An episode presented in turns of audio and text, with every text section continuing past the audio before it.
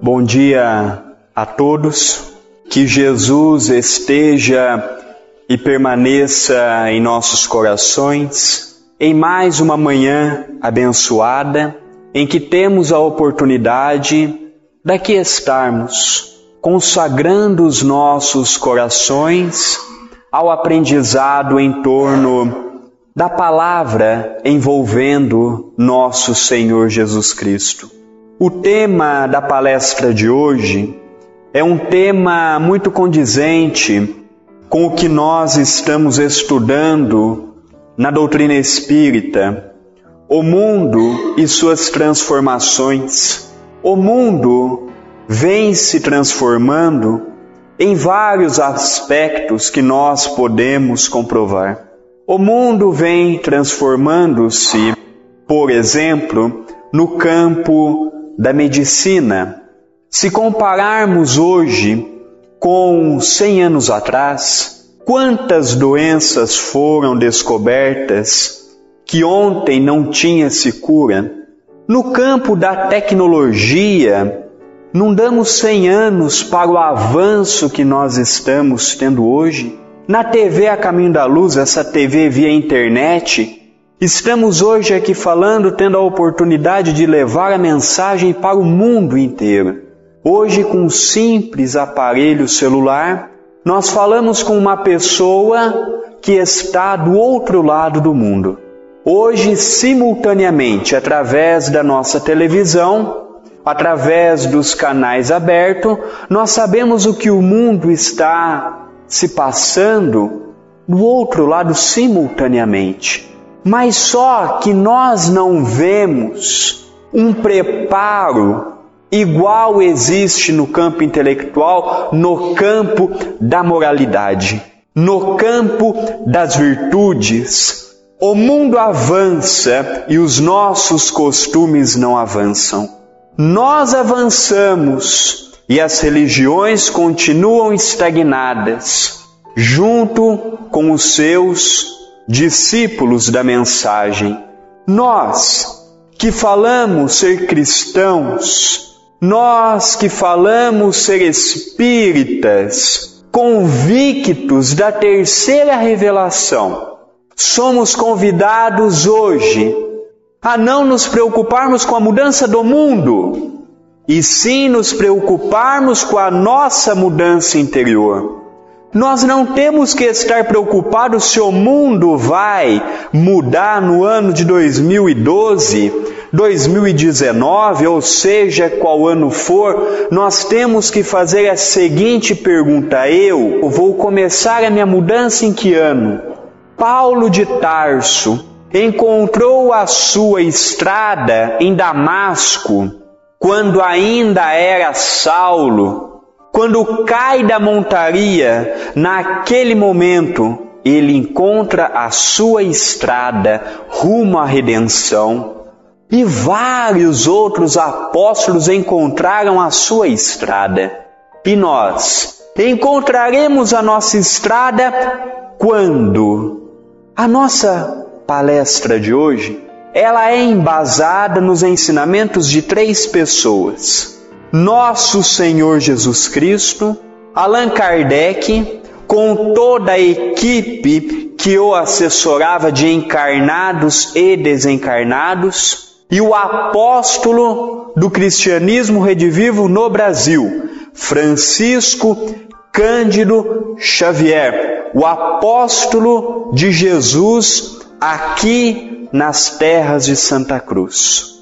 E nós vamos começar a compreender um pouco mais a respeito da transformação, mas hoje nós vamos ver que nós, como já falamos anteriormente, não temos que estar preocupado quando que o mundo vai mudar. Nós temos que estar preocupado quando que nós iremos mudar. Porque quando nós lemos a obra de Kardec, nós vamos ver que o coletivo só irá se mudar a partir do momento que o indivíduo der o primeiro passo. E muitas pessoas perguntam: o que eu? Simplesmente eu posso fazer. Você pode fazer muita coisa. Porque através da sua iniciativa, você pode inspirar outras pessoas a também procurar o caminho do bem, a também procurar o caminho da religiosidade, a também procurar o caminho do Cristo. E a nossa palestra começa envolvendo a transformação com a fé, porque fé significa acreditar. E toda mudança necessita-se também de acreditarmos nela. Se eu não acreditar no meu potencial, do que que adianta eu vir na minha religião? Se eu não procurar fazer a seguinte pergunta: o que o Espiritismo está fazendo eu modificar? No que o Espiritismo está tocando em meu coração? no que o Espiritismo está me dando força para lutar contra as minhas mazelas. E Jesus, através do seu apóstolo João, vem nos falar no Evangelho, contido no capítulo 3 do Evangelho segundo o Espiritismo. Não se turbe o vosso coração, crede em Deus, crede também em mim crermos no Pai, crermos no nosso irmão maior, que amando de Deus, nosso Pai, veio à Terra nos mostrar que a vida continua após a morte. Que o que aqui estamos fazendo hoje refletirá no amanhã. O Espiritismo é uma religião muito complexa, porque o Espiritismo ele nos faz pensar. E nós sabemos que as religiões sempre nos fizeram com que pensássemos pouco, porque era cômodo para os padres, os pastores, os dirigentes das religiões tradicionalistas que tivessem uma comunidade ignorante do saber em relação a Deus, ao ensinamento do Novo Testamento, porque quanto menos nós soubéssemos, menos problema nós traríamos para a religião. E o Espiritismo quebrando o protocolo das religiões tradicionalistas, nos fala: Espiritismo é pensar. E o Espiritismo nos fala que hoje, na nossa atual existência, nós estamos colhendo com o que ontem fizemos. Estamos colhendo o nosso passado. E ao mesmo tempo, estamos plantando, preparando a nossa próxima existência. A minha próxima existência vai ser o que hoje eu começar a fazer. E a mensagem continua: há muitas moradas na casa de meu pai. Se assim não fosse, eu vou-lo teria dito, pois vou preparar-vos o lugar. Nós, os espíritas, não devemos encarar a morte com tanto assombro como nós encaramos. A morte faz parte da lei da natureza. A morte, ela faz parte, a desencarnação faz parte de uma lei imutável criada por Deus, nosso Pai. Nós estamos aqui na terra de passagem. A terra é uma escola abençoada. A terra é a oportunidade que Deus nos dá para crescermos em todos os sentidos, espiritualmente falando, moralmente, Falando no campo intelectual, crescermos no campo do conhecimento, agora, nós não podemos ter medo como nós temos da morte. Nós, quando aqui reencarnamos, só temos uma única certeza: de que aqui chegamos e de que aqui um dia partiremos. Agora, nós temos medo da morte porque nós temos medo de o que encontrarmos do outro lado da vida. Nós temos medo da morte porque nós não sabemos de onde nós viemos nitidamente e nós não temos noção de onde nós iremos. Agora, o Espiritismo nos fala se crermos em Deus, se crermos em Jesus, termos fé neles, acreditarmos, depositarmos a nossa confiança nele, para que nós vamos ter fé? Para que nós vamos ter medo desta fé que é inabalável, que é arrebatadora quando nós acreditamos. Por que, que nós encontramos tantas dificuldades para mudar? Nós encontramos tantas dificuldades para mudarmos porque nós não temos uma base sólida em Jesus. Jesus ainda é uma figura distante de nós. Jesus ainda é, para a grande maioria dos espíritas, uma figura que não mora em nossos corações. Jesus ele é lembrado no momento da dor. Jesus ele é lembrado no momento da dificuldade. Jesus ele é lembrado no momento de uma perda de um ente querido. Jesus não é lembrado, por exemplo, quando nós fazemos aniversário e nós vamos ao nosso quarto e nós agradecemos Jesus, obrigado por nos ter concedido a oportunidade de estarmos num planeta sob a sua tutela. Obrigado, Deus, nosso Pai, pelo corpo que me deu. Obrigado, Deus, nosso Pai, pela família que me deu. Nós não sabemos aproveitar a nossa atual existência. A nossa atual existência de todas que já tivemos, sem sombra de dúvida, se não for a melhor, está entre as melhores. Mas como que o mundo vai mudar se um terço da humanidade é cristã? Se 2% do povo brasileiro é espírita, e se nós, os espíritas, estamos ouvindo a mensagem e estamos saindo da periferia para ir para o centro da cidade, imagina aquele que não sabe que a vida continua após a morte. Imagina aquele que não sabe que a vida continua após a perda desse corpo que nós temos a mudança deva partir de cada um de nós. Diga-se de passagem, o Brasil era para ser o país mais cristão do mundo todo, porque diz ser o país com o maior número de católicos no mundo, o maior número de evangélicos do mundo e o maior número de espíritas do mundo inteiro. Mas nós não podemos esquecer que já foi confiado a outros países, o que hoje está sendo confiado ao Brasil.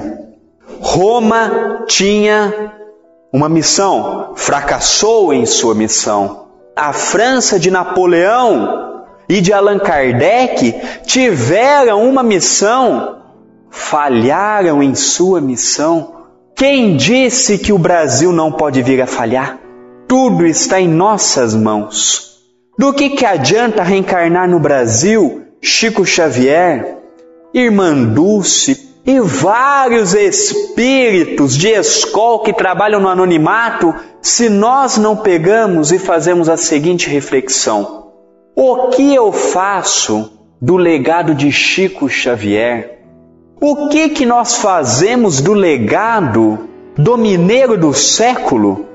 Eleito pela revista Época no ano de 2006, ao lado da figura de Rui Barbosa, as figuras mais eminentes que o Brasil em toda a sua história já teve.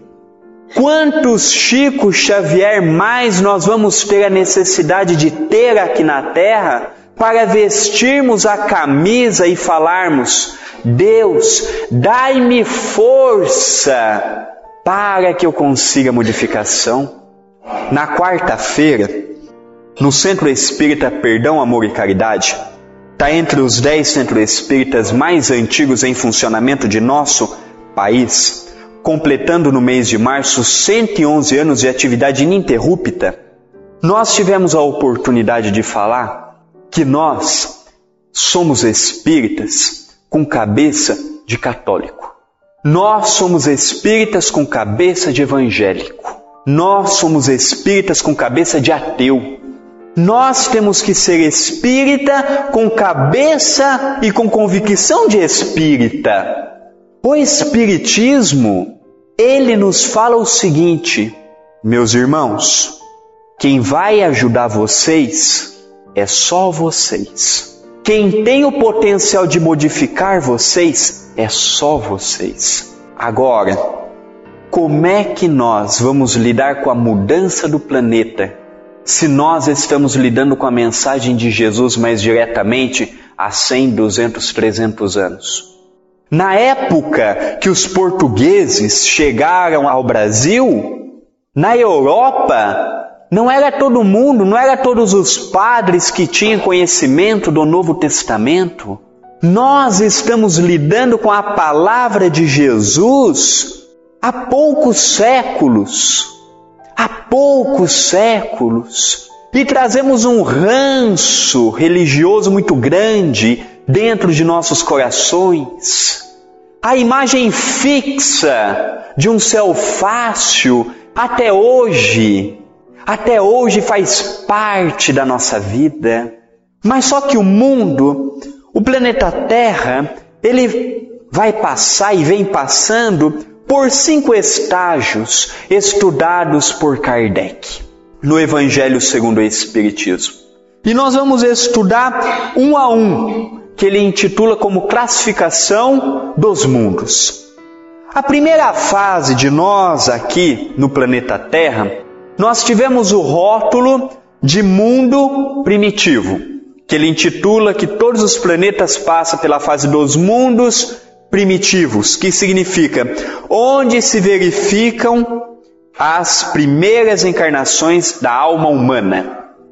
É quando nós lutamos com o bem e o mal, nós não sabemos nitidamente o que vem a ser nós aqui na Terra. Nós estamos encarnando na condição dos seres primitivos, dos seres em evolução, onde o mal imperava totalmente sobre o bem, o bem era muito, mas muito tímido. E essa fase durou até a vinda de nosso Senhor Jesus Cristo. Com a encarnação de nosso Senhor Jesus Cristo, o planeta Terra muda de mundo primitivo para o mundo que nós encontramos hoje o mundo de provas e expiações. Mas quantos de nós ouvimos o Espiritismo falar mundo de provas e expiações e não sabemos o que vem a ser o mundo de provas e expiações? O mundo de provas e expiações, segundo Allan Kardec, é um mundo onde o mal predomina, ele encerra por aí. E é o que nós vemos no dia de hoje. É o que nós vemos nesses dois mil anos, desde a vinda de Jesus até os dias de hoje. Hoje, se você tiver um nome, um sobrenome e uma conta bancária favorável a você, você compra o nosso judiciário, você compra os nossos políticos eleitos por nós, o povo. Se você tiver rótulos que o mundo te dá, você consegue as coisas num tempo mais curto você consegue atalhos.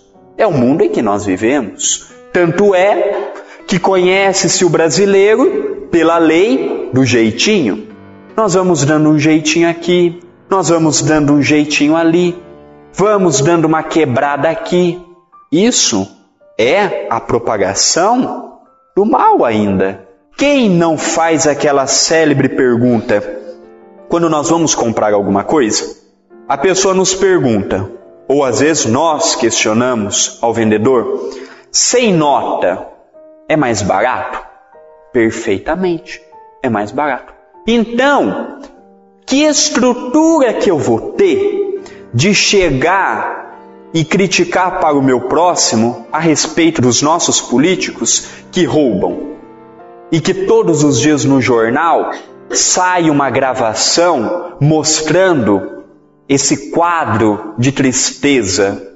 Se nós fazemos em pequena escala, eles só mudam o que fazem em grande. Mas não tem aquele dito que nos fala: quem rouba um milhão e quem rouba um tostão é ladrão do mesmo jeito.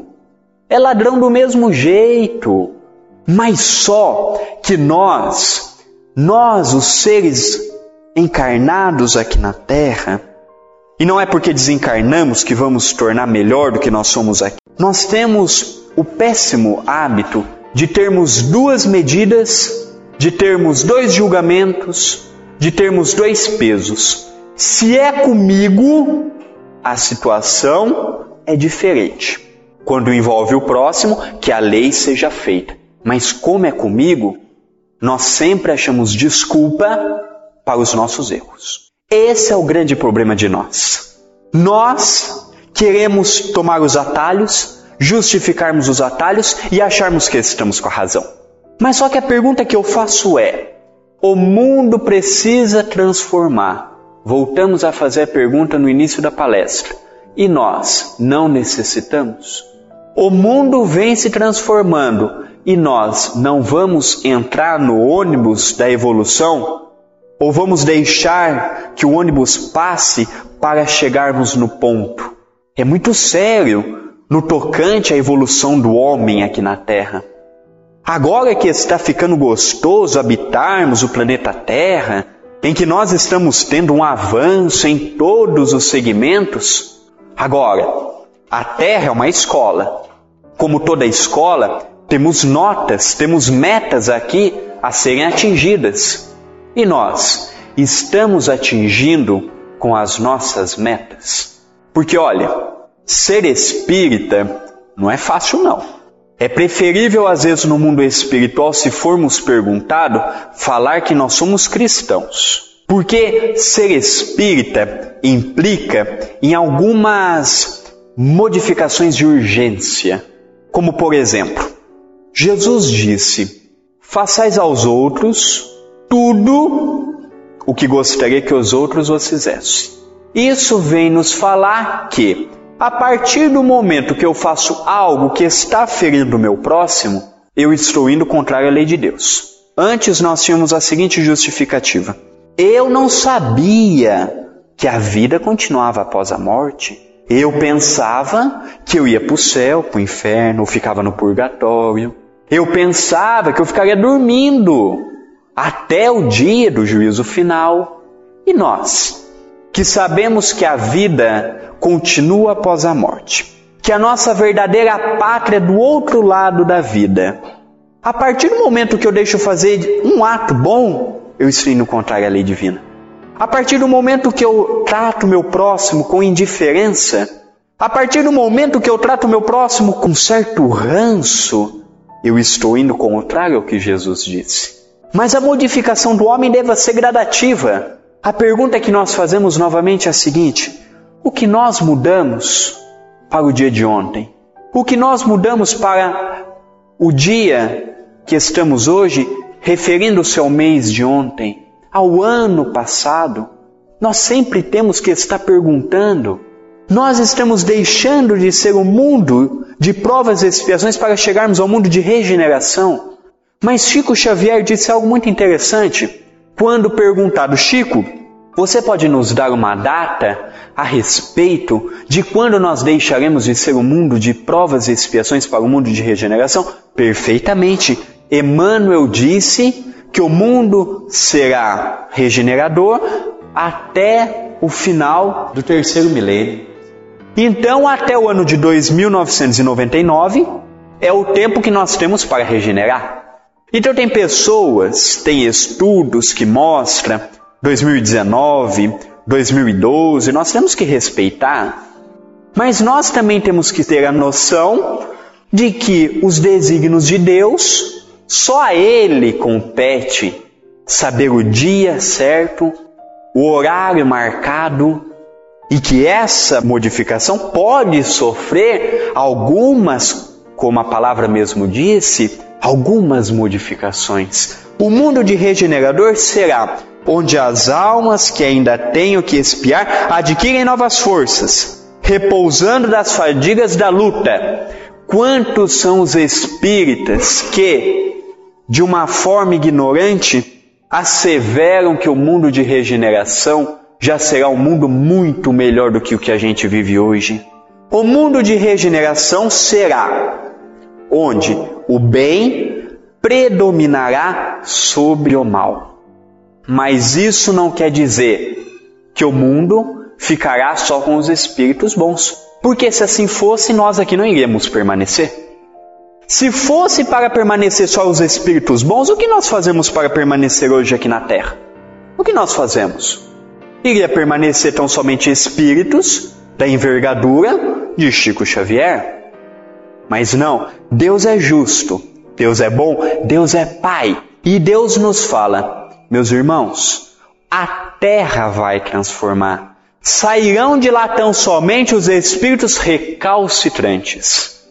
Nós que estamos lutando conosco, que estamos lutando contra as dificuldades, teremos novas forças. Teremos forças renovadoras para continuarmos lutando contra as dificuldades, lutando contra as adversidades, lutando contra as problemáticas da vida.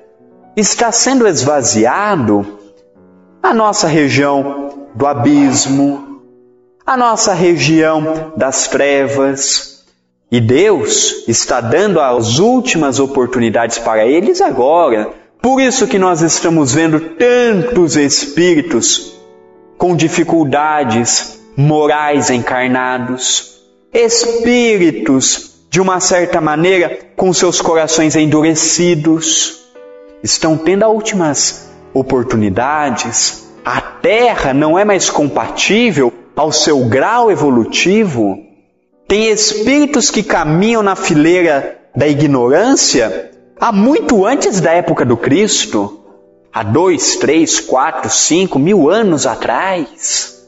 São espíritos que vêm perpetuando, propagando o mal. E para esses espíritos não tem mais campo para ficarem aqui. Quem não se recorda do livro A Caminho da Luz, onde nós iremos encontrar nesse livro os fragmentos falando um dos povos que habitaram a terra no seu início foi o povo exilado de Capela, foi o povo exilado daquela região que o mundo precisava evoluir e que não eram mais compatíveis. Pessoas com uma cabeça formidável, mas com uma moralidade ainda baixa. Tem pessoas que vieram de Capela para a terra e tem pessoas que serão exiladas pela segunda vez. Tem pessoas que aqui vieram, não estão dando conta daqui permanecer e vão ser exilados novamente. André Luiz, no livro Libertação e também no livro Evolução em Dois Mundos, vem nos falar que o homem está lutando com a razão há 40 mil anos. E nós chegamos num centro espírita, queremos a cura para ontem. Vamos fazer um cálculo rápido para nós entendermos a gravidade que nós estamos enfrentando. Vamos imaginar que nós somos um espírito que nós temos mil anos. Nós somos relativamente novos. Se em mil anos eu tive mil oportunidades, uma existência a cada mil anos, e em cada existência eu arranjei dez inimigos, dez dificuldades, dez inamizades, 10 vezes mil são 10 mil pessoas que eu tenho dificuldade de relacionamento. Será que numa única existência eu vou pagar todo o meu passado criminoso? Será que numa única existência eu vou colocar a mensagem de Jesus em minha vida? Meu pai, sempre que eu ia nas palestras com ele, ele tinha o hábito de falar e de afirmar que nós não somos espíritas agora, que nós estamos se preparando para ser espírita. Nós seremos espíritas na próxima oportunidade nossa. Agora nós estamos preparando. Por que nós estamos preparando? Porque é o que fala na parábola do semeador. A terra em nosso coração ainda não é fértil para o trabalho. O coração nosso, a terra não é fértil para ver o semelhante como nosso irmão ver o semelhante como nosso irmão e tratarmos o próximo como tratamos a nossa mãe, o nosso pai, os nossos irmãos. O mundo de regenerador será o mundo comparado com a cidade de nosso lar. Nosso lar é uma cidade nos moldes de um mundo de regeneração. Porém, lá não tem mais crianças abandonadas, já tem um sistema igualitário de governo, mas só que lá nós vamos ver várias pessoas que estão lá, várias pessoas que estão lá, que não têm o entendimento que André Luiz começou a ter, por exemplo. Nosso lar era uma cidade e é uma cidade estado. É uma cidade pela qual não é a capital dos espíritas. É uma cidade que, como aquela, tem muitas, não só no Brasil, mas no mundo inteiro. Cada país, conforme a sua cultura, conforme as suas leis, tem as suas cidades espirituais.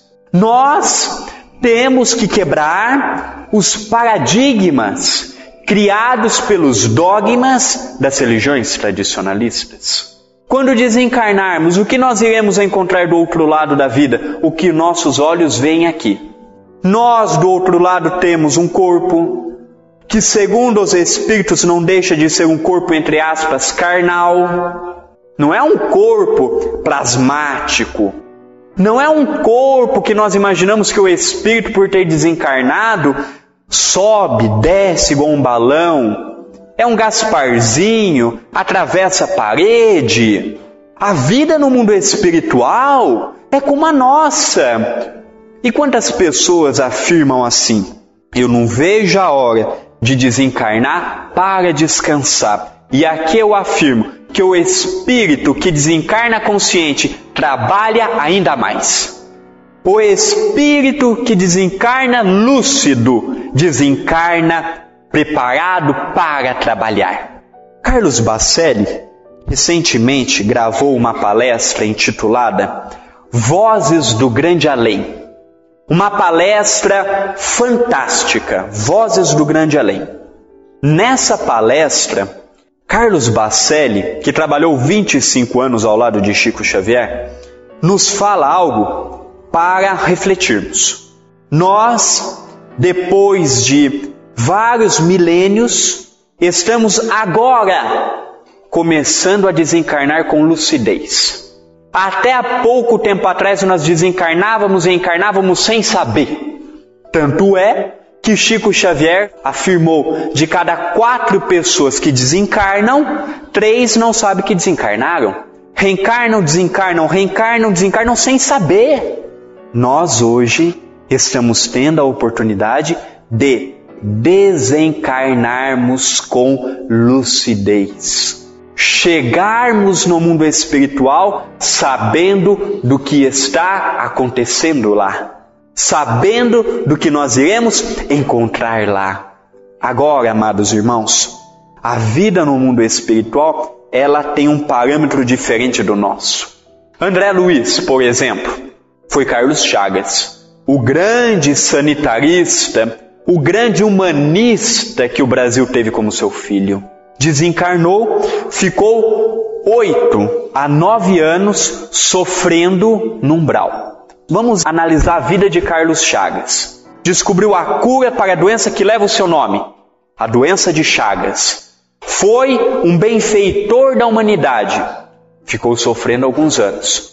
Quando nós estudamos a segunda obra de Francisco Cândido Xavier, Cartas de uma Morta, psicografado pelo espírito de sua mãe, Maria João de Deus, uma mulher aqui, quando esteve entre nós, analfabeta, negra, que naquela época era considerada uma pessoa indiferente pela sociedade. Infelizmente, a nossa sociedade era uma sociedade primitiva nesse sentido. Ela chegou no mundo espiritual e teve mérito para visitar os planetas que compõem o nosso sistema solar.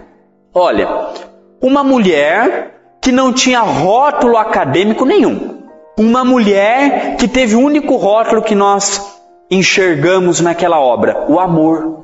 André Luiz, um doutor, um cientista, um médico em sofrimento. Quantas são as pessoas que imagina que o rótulo dá lugar melhor no mundo espiritual para alguém? Quantas pessoas imaginam que esses rótulos ajudam a gente alguma coisa? Nos ajuda sim, a partir do momento que dele nós fizermos bom uso. Mundos felizes, que é a nossa quarta morada, significa onde o bem já supera o mal.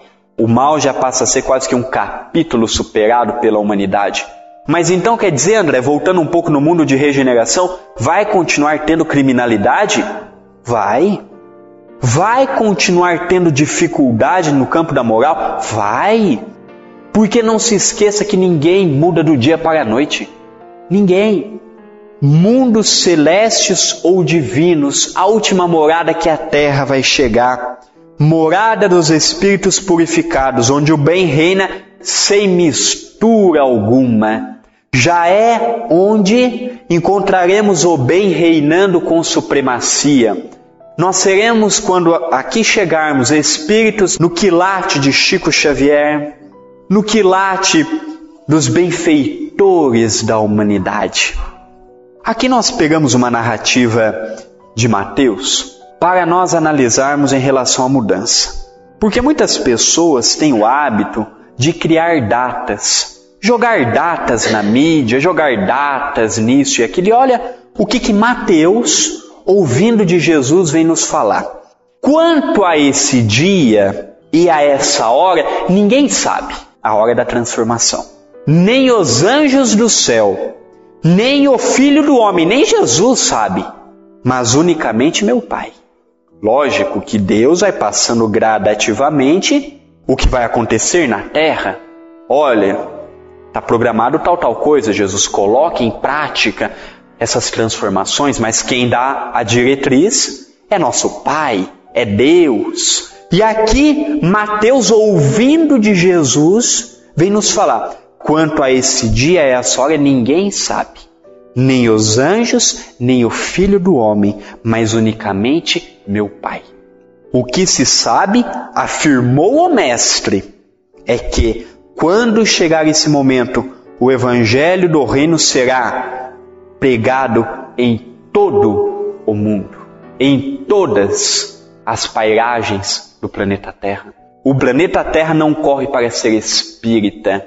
O planeta Terra não corre para ser evangélico. O planeta Terra não corre para ser católico. O planeta Terra corre para ser cristão.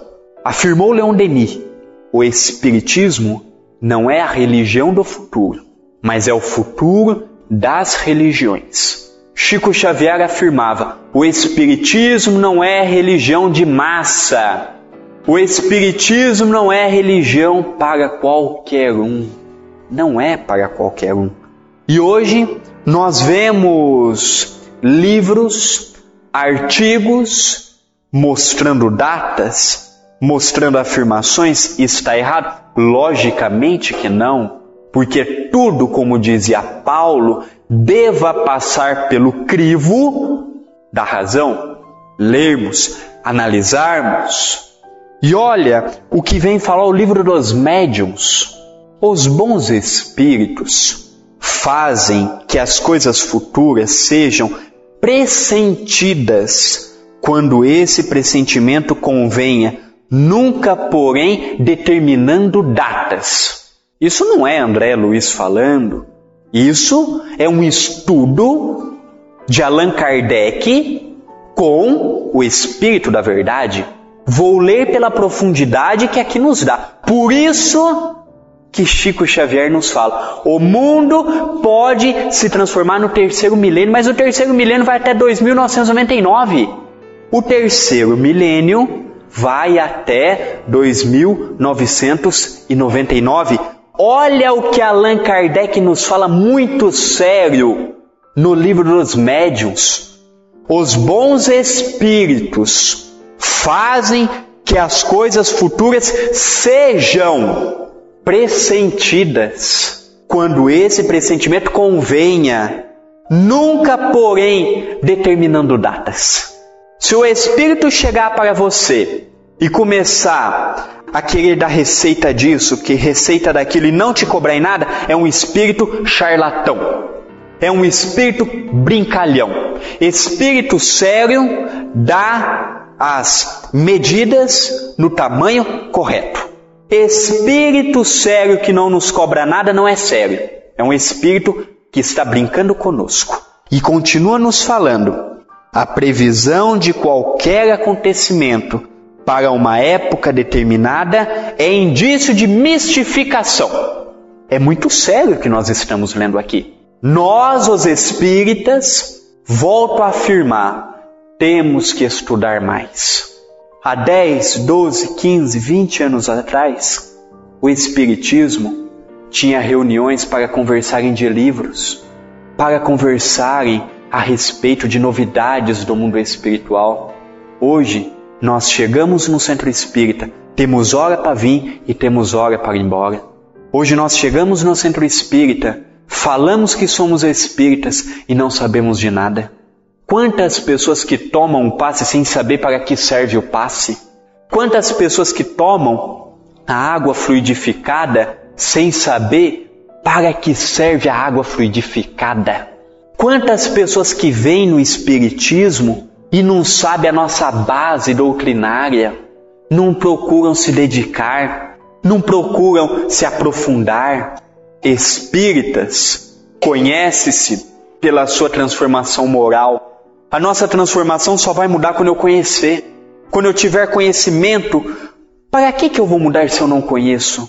Jesus nos afiançou: conhecereis a verdade, e a verdade vos libertará. Olha, vamos ler novamente.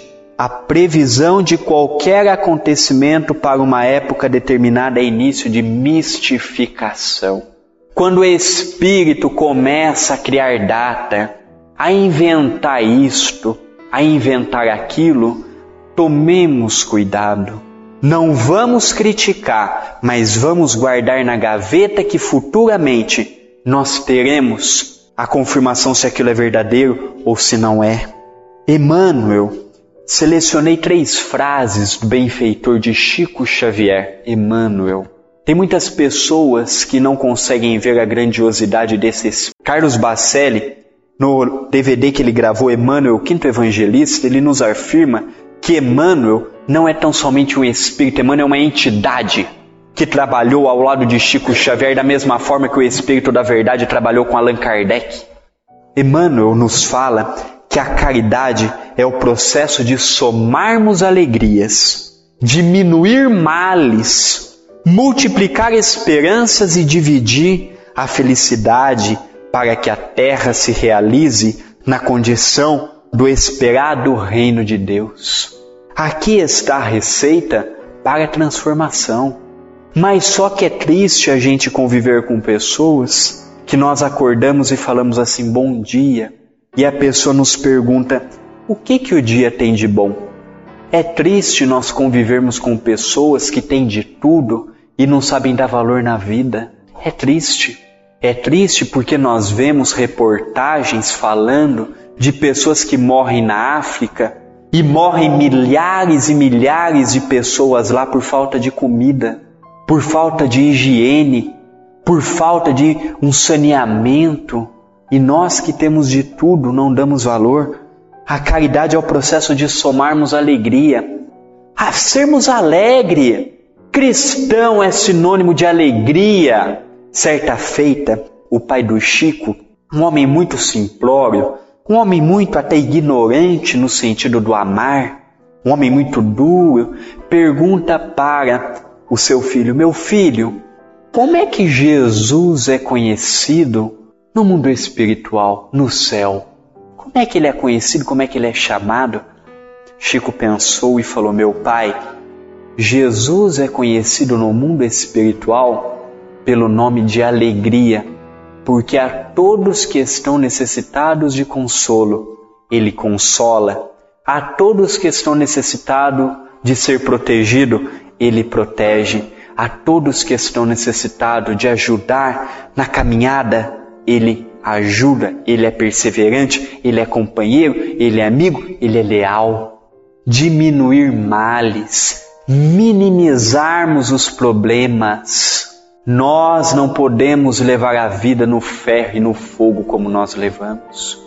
Nós não podemos levar a vida com desânimo. Vamos crer um pouquinho mais em nós, multiplicarmos as esperanças e dividir a felicidade. É só desse jeito que encontraremos dentro de nossos corações o reino de Deus. Não tem outro jeito.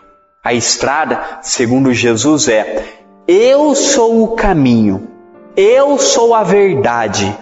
Jesus é tudo. Os ensinamentos de Jesus é o nosso passaporte para a vida que nos espera no mundo espiritual.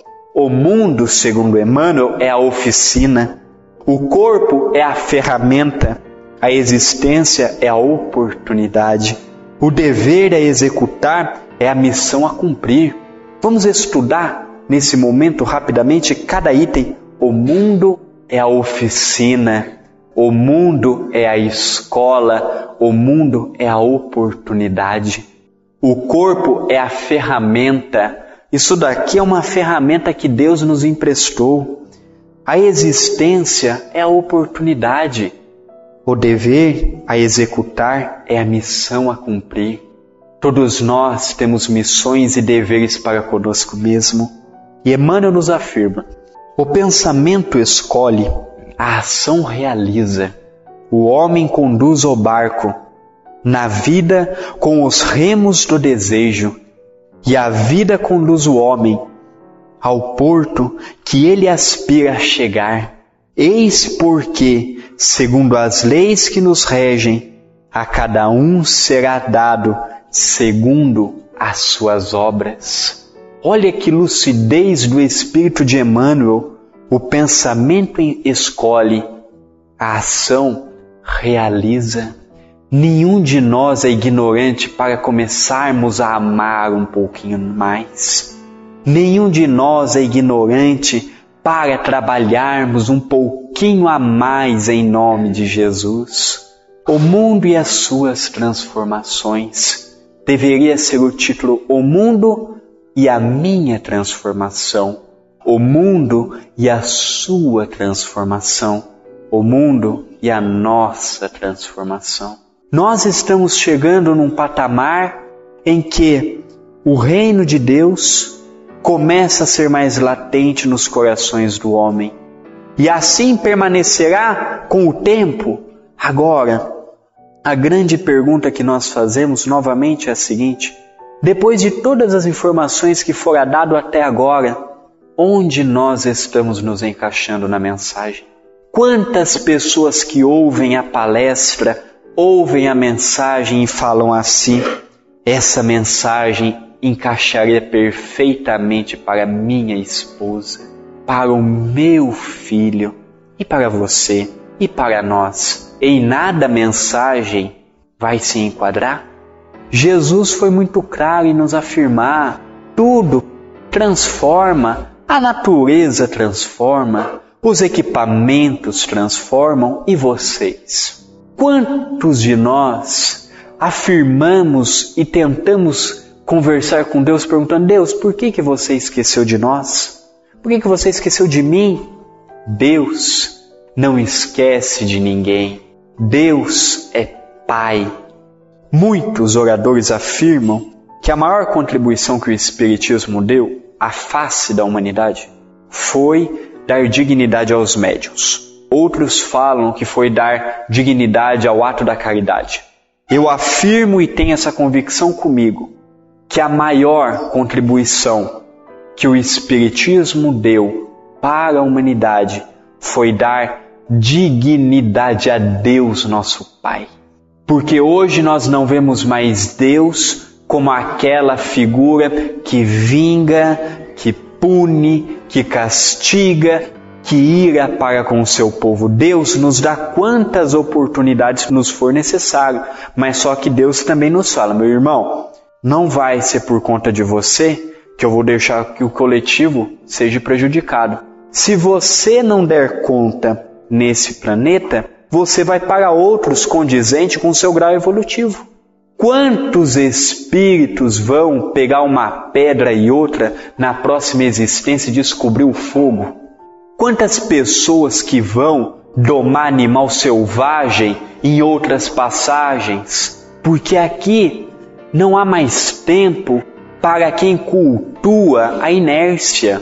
Aqui não tem mais tempo para quem cultua a preguiça. Aqui não tem mais tempo para quem cultua a falta de disciplina.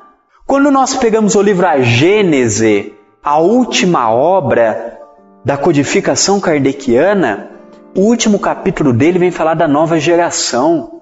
E a nova geração já está aí. A nova geração são aquelas pessoas que não têm preço porque não se vendem. A nova geração é aquela que não pergunta se vai ou não quebrar paradigmas, que é o que nós encontramos hoje em centro espírita. Hoje, jovem da minha idade com 20 anos não tem oportunidade de falar, porque o dirigente tem medo de perder o seu lugar, porque faz 20, 30, 40 anos que a atividade não muda. Tem centro espírita que faz 15, 20 anos que não aparece uma pessoa nova para falar. Tem centro espírita que você não vê um jovem dando passe. O que, que vai ser do espiritismo daqui a 30, 40 anos? Ninguém é insubstituível tirando Deus, nosso Pai. Ninguém. E não vai ser nós que seremos. O Espiritismo tem que se mudar algumas concepções. Nós temos que ser mais cabeça aberta. Hoje nós chegamos num centro espírita, não vemos jovens. Primeiro, o dirigente não sabe conversar com os pais. O centro espírita não oferece nada que agrade o jovem.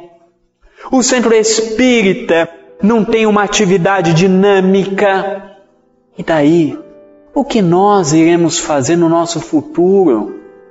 O mundo transforma, o mundo avança e nós, os espíritas, iremos continuar estagnados com uma mente pequena, onde tem pessoas que não lê livro e saem criticando por isso, amados irmãos, Jesus vem nos falar da necessidade de conhecermos que nenhuma folha cai da árvore sem autorização de meu Pai que está no céu. Para encerrarmos a nossa palestra nesta manhã agradável, nenhuma folha cai da árvore sem autorização de meu Pai. Estamos aqui para crescermos. Deus vai nos dar quantas oportunidades nos for necessário. Por que não começarmos hoje? Por que não começarmos em casa? Por que não começarmos em nosso centro espírita? Por que não começarmos com os nossos familiares? Nós temos um potencial grandioso. Nós viemos desse jeito, mas desse jeito iremos mudar. Amados irmãos, vamos transformar. O mundo precisa da nossa ajuda. Os nossos familiares precisam da nossa ajuda, os nossos entes amados precisam da nossa ajuda e nós precisamos da nossa ajuda. O mundo está mudando e nós queremos mudar com o mundo ou não? Que Deus, nosso Pai, possa nos iluminar, possa nos proteger, possa nos dar força para continuarmos sempre no caminho do bem, não só hoje, mas todo sempre.